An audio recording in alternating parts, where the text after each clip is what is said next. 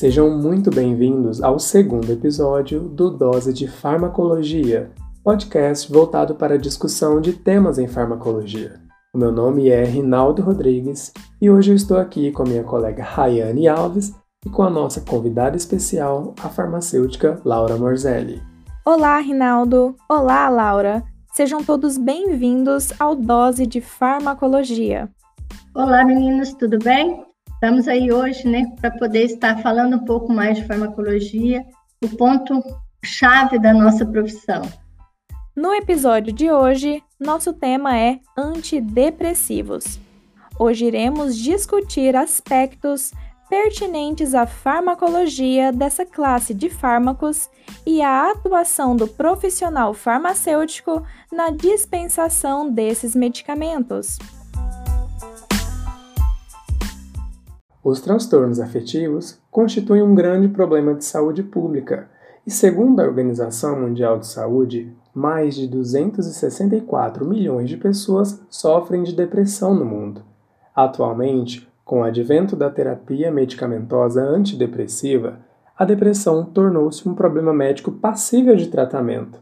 Entretanto, assim como nas outras classes de medicamentos discutidos no episódio anterior, o uso prolongado até mesmo o uso incorreto desses antidepressivos podem ocasionar uma série de efeitos adversos, motivo pelo qual esses medicamentos também são sujeitos ao controle especial.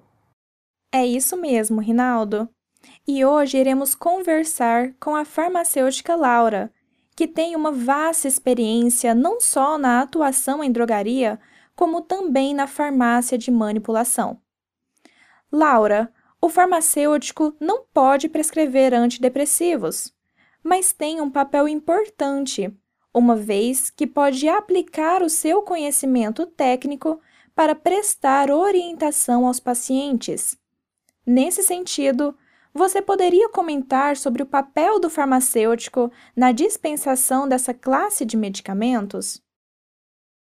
Bom, o farmacêutico ele é o profissional de saúde que está mais acessível aos pacientes de todas as classes sociais. Geralmente, antes desse paciente buscar até mesmo um aconselhamento médico, ele busca ajuda no balcão da farmácia. Então, é muito importante que o farmacêutico ele tenha o conhecimento para estar orientando, até mesmo orientando esse paciente a ir buscar uma assistência médica.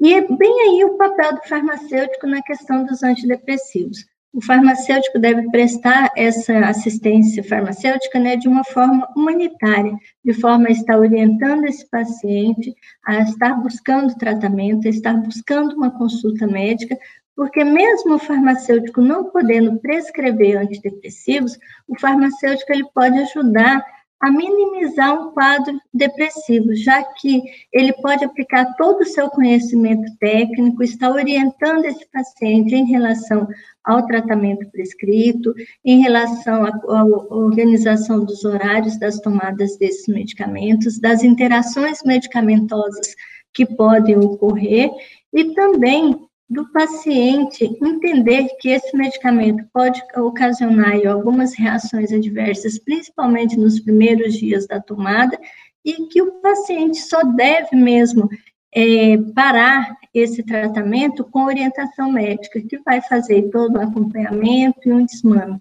Então, além de toda essa esse atendimento que o farmacêutico dá ao paciente, direcionado ao bem-estar do paciente, o farmacêutico também ele é responsável pela avaliação da prescrição. E dentro dessa avaliação da prescrição, o farmacêutico ele tem uma função muito importante, que é avaliar é, a dosagem, se está prescrito dentro das normativas, se está, se está acima da dosagem, ele deve orientar esse paciente a retornar ao médico, conversar com o médico. Então, toda prescrição de antidepressivos, por ser controlado pela portaria 344, ela deve ter avaliação do farmacêutico. E essa avaliação deve ser da dosagem, da posologia, se atende a dosagem dentro da posologia, a quantidade prescrita, também se os dados necessários foram colocados naquela receita, se está toda a identificação do prescritor, né, a prescrição do paciente, e também o farmacêutico tem uma, uma função bem importante nesse momento, que é estar orientando o paciente, caso ele tome outras medicações, dele estar buscando, levando essa informação para o prescritor, porque o que a gente vê muito, o paciente ele vai no ortopedista e hoje alguns é, ansiolíticos, né, são prescritos dentro da ortopedia. Então, ele começa a tomar o um medicamento porque ele tem lá um problema na, na, coluna, ele tem dor. Aí ele começa a tomar a medicação. Quando ele vai procurar uma ajuda de um psiquiatra ou de um neurologista, ele não leva essa informação ao neurologista. E o neurologista passa, às vezes, o mesmo medicamento que o ortopedista já passou. Então, aí está o papel do farmacêutico de fazer uma anamnese desse paciente, saber o que, que ele já está tomando para não acontecer do paciente estar tomando a mesma medicação, principalmente quando a gente fala de formas farmacêuticas manipuladas, e está tomando duas vezes a mesma medicação com prescrições diferentes. Então, o farmacêutico ele tem uma função muito importante na questão das prescrições dos antidepressivos. Muito além do que só fazer o controle da medicação por constar na portaria 344. O farmacêutico ele deve se conscientizar da sua importância no auxílio da saúde do paciente, uma vez que ele tem posse dessas informações do paciente, porque esses dados ficam arquivados na farmácia e ele pode estar orientando o paciente, até mesmo estar levando essas informações ao prescritor.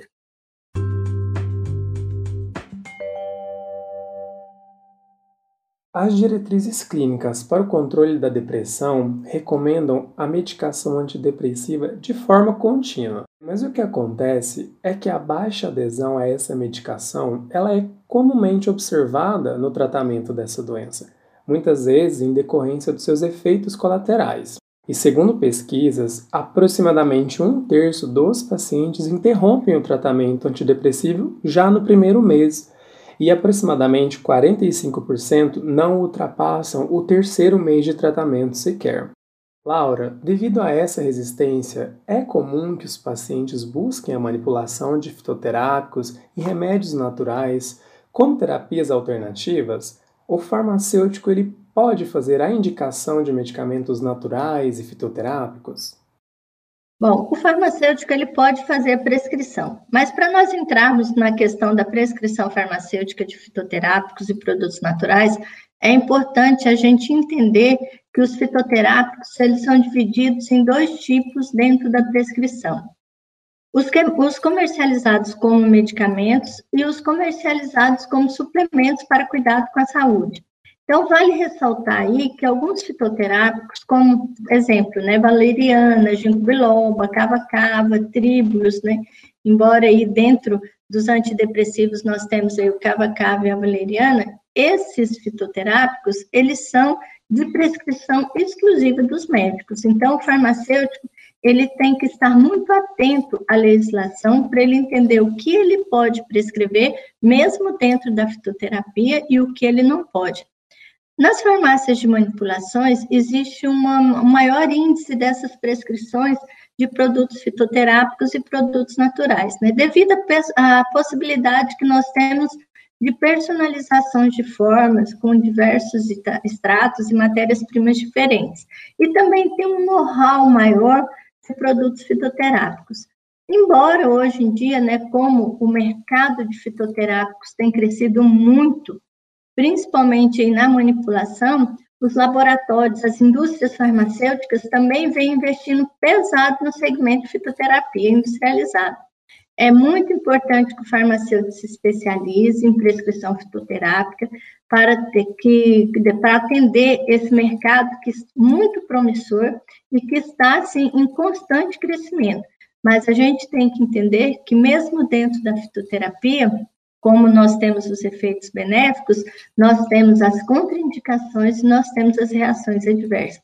Então, é muito importante que o farmacêutico se atente a isso.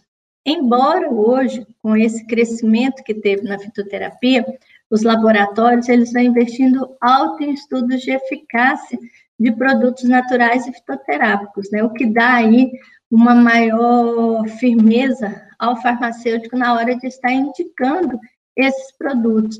E hoje nós temos muita, muita coisa dentro da fitoterapia e dentro dos produtos naturais relacionados à ansiedade, a distúrbio do sono, aos tratamentos de compulsão alimentar que está relacionados também aí a quadros depressivos e até mesmo na, na prevenção e nas soluções de alguns outros né, problemas de saúde.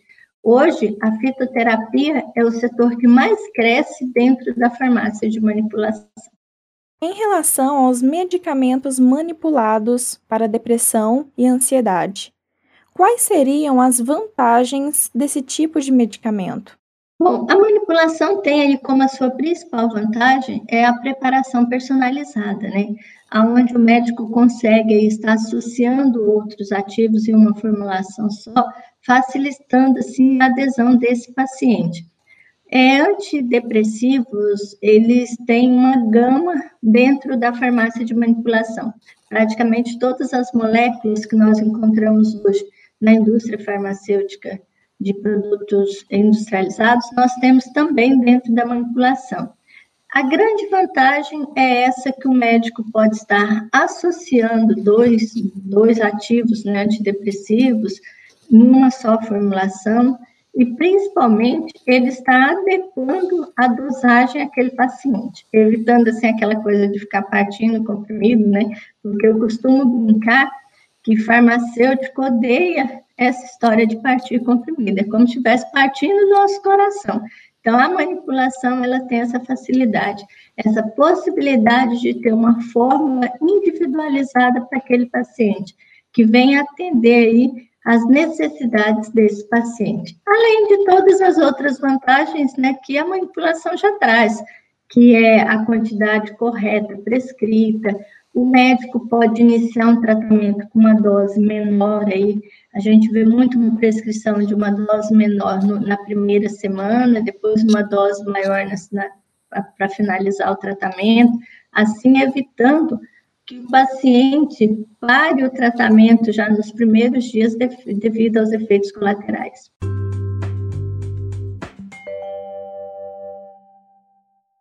Laura, nós sabemos que a farmácia de manipulação ela é um pouquinho diferente ali da drogaria em vários aspectos. E isso requer normas e diretrizes próprias para esse tipo de estabelecimento e o serviço prestado, né? Nesse sentido, você poderia comentar um pouco sobre a regulamentação da farmácia de manipulação? Em consequência do crescimento da farmácia de manipulação, surgiu aí legislações mais rigorosas para garantir a qualidade do produto que chega ao consumidor né, e também garantir a qualidade dos manipuladores que fazem esse processo dentro da farmácia. Para você ter uma ideia, hoje o Brasil ele é referência mundial em farmácia de manipulação, principalmente no quesito de farmacotécnica e de tecnologia de produção de medicamento manipulado. Com a RDC 67 e suas alterações na RDC 87, a Anvisa estabeleceu regras bem mais rigorosas para a farmácia de manipulação, um controle de qualidade mais rigoroso tanto da matéria-prima como dos produtos acabados, e passaram a vigorar dentro dessa RDC, além de, de dividir a manipulação por classes terapêuticas, né, onde cada uma dessas classes terapêuticas passou a necessidade de ser manipuladas em laboratórios diferentes, diminuindo aí a possibilidade de uma contaminação cruzada, os medicamentos passaram a ter um, um, rigor, um rigor maior na, no controle do produto finalizado, garantindo assim a saúde do paciente que está tomando essa medicação. E também a manipulação, ela veio aí com o quesito de ser uma forma facilitada para o paciente, onde a gente pode estar manipulando chocolates, sachês, pirulito, bala. Então, essa RDC, ela vem justamente a trazer as normativas para as diversas formas também farmacêuticas que a farmácia de manipulação produz. Então, houve um rigor maior da, das, dos processos de manipulação, onde nós tivemos que adequar todos os nossos processos de manipulação, tivemos que adequar todos os nossos processos de recipientes de acordo com as classes do, dos medicamentos. Então, o medicamento manipulado dentro dessa RDC, ele passou a ser referência mundial. E se tratando da terapia farmacológica antidepressiva, existe uma grande variedade de fármacos disponíveis. Vamos falar um pouco da escolha terapêutica e das drogas de primeira linha? Para o tratamento da depressão, os inibidores seletivos da recaptação de serotonina constituem a primeira linha de tratamento, por serem mais bem tolerados e não diferirem quanto à eficácia comparados aos demais antidepressivos. Nessa classe, podemos citar a fluoxetina, paroxetina, sertralina, fluvoxamina, citalopram e escitalopram. Esses fármacos encontram-se na Rename e na Remume?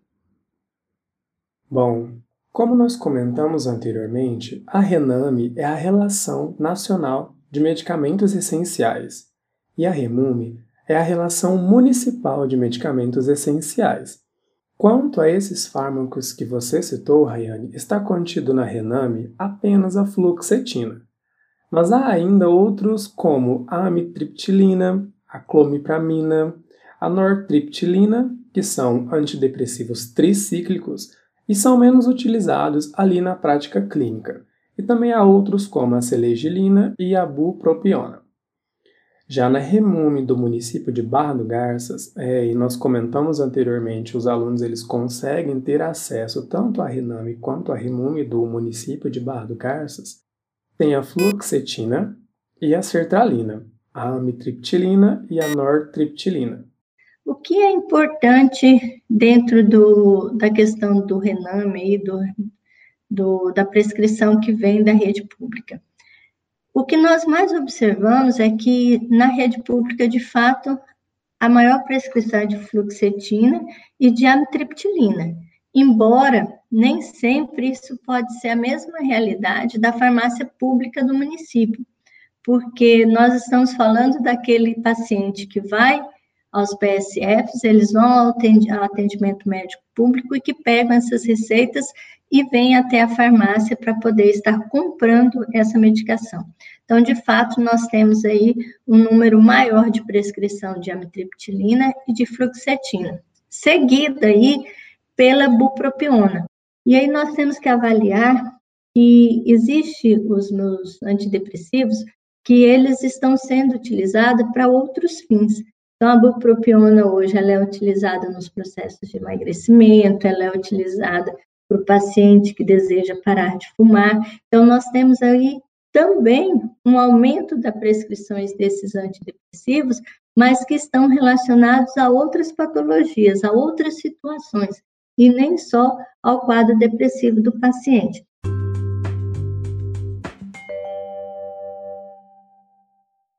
De acordo com a Portaria 344 de 98, os medicamentos antidepressivos estão contidos no grupo da lista C1 de substâncias sujeitas a controle especial.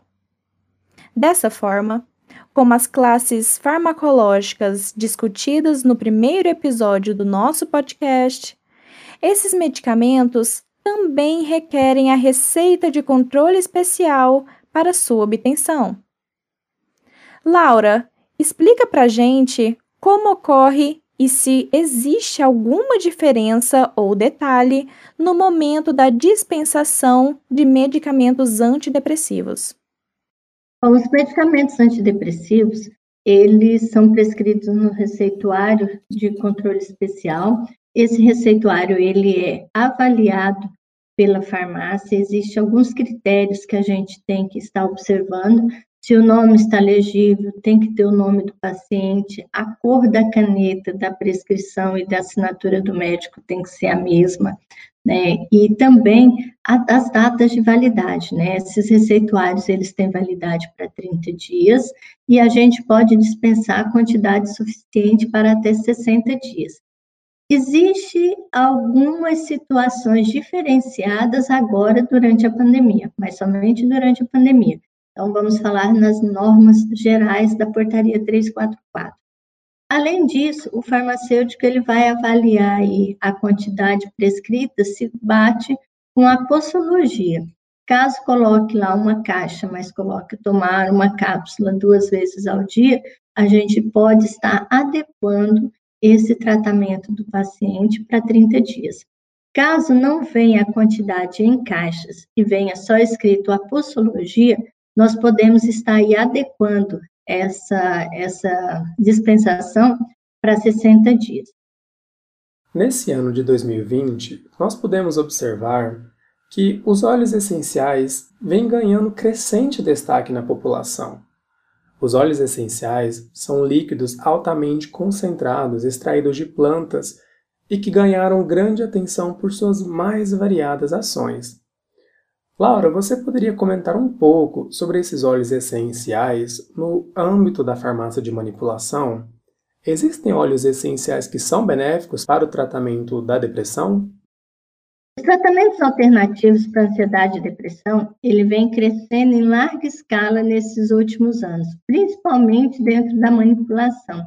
A busca por óleos essenciais, por formas de utilizações diferenciadas dos óleos essenciais, ela vem ganhando não só a manipulação, mas também a indústria, devido a essa grande procura. Hoje os laboratórios eles apostam fortemente em estudos de eficácia dos óleos essenciais, porque a população eles têm muita informação devido ao advento da internet e estão optando por tratamentos alternativos, ou tratamentos mais naturais, a terapias mais naturais, principalmente aí porque existe um medo da dependência dos medicamentos. Lógico que esses produtos a gente pode estar indicando, a gente pode estar orientando dentro de um transtorno menor, mas óleos como lavanda, alecrim, óleo de erva doce, óleo de funcho, está tendo um crescimento muito grande dentro do mercado da manipulação. E todos eles são indicados aí para questões da ansiedade e você consegue tanto o retorno do paciente dizendo que teve uma melhora no tratamento com esses óleos, como também nos estudos que a gente pode estar acompanhando. Bom, então vamos falar um pouco de novidades. O que temos de novo na terapia farmacológica antidepressiva?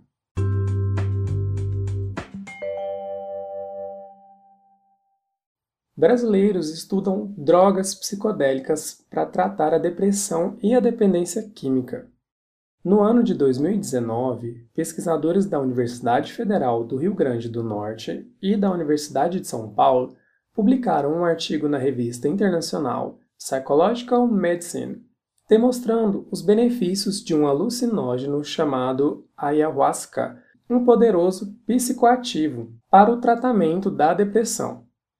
E agora, em 2020, pesquisadores de um hospital universitário de Berlim também avaliaram o uso dessa mesma substância e observaram uma redução nos níveis de ansiedade nos pacientes.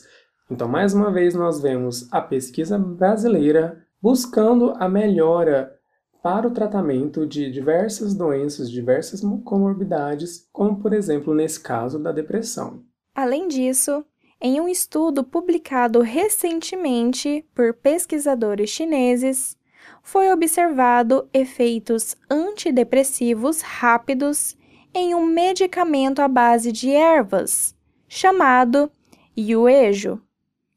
Esse medicamento fitoterápico tradicional, à base de cinco ervas, foi formulado para tratar síndromes relacionadas à depressão há mais de 800 anos.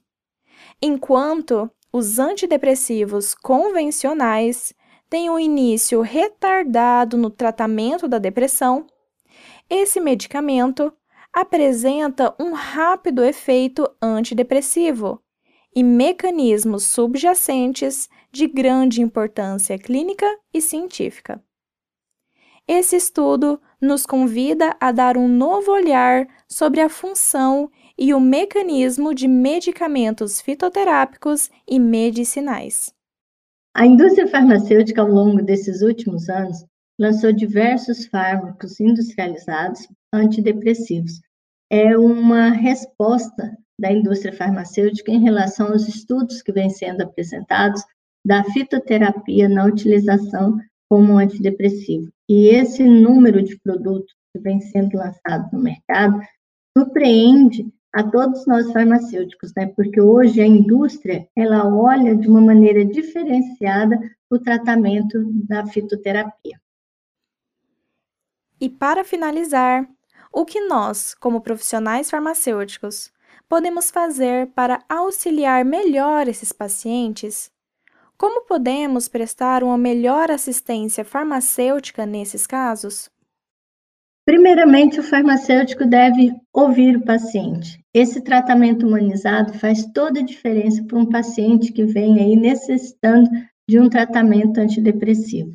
Depois, o farmacêutico ele deve seguir tudo aquilo que nós falamos anteriormente, observar quais são os medicamentos que esse paciente toma, como foi a prescrição, orientar sobre a questão das tomadas, orientar para não é, abandonar o tratamento no início, porque sabe que vai ter algumas reações medicamentosas. Então, é muito importante a função do farmacêutico nesse período. E o farmacêutico também estar aí atento à fitoterapia, estar conhecer melhor a fitoterapia para poder auxiliar os seus pacientes. Agradecemos as excelentes colocações de uma excelente profissional. Muito obrigado, Laura. E o nosso segundo episódio do nosso podcast vai ficando por aqui. Eu agradeço a participação da farmacêutica Laura e da minha colega Rayane e nós nos vemos no próximo episódio. Obrigado pelo convite, agradeço o Rinaldo e a Rayane por estar aqui e espero ter auxiliado de alguma forma dentro da nossa profissão farmacêutica. Muito obrigada pela participação de todos e até o próximo episódio.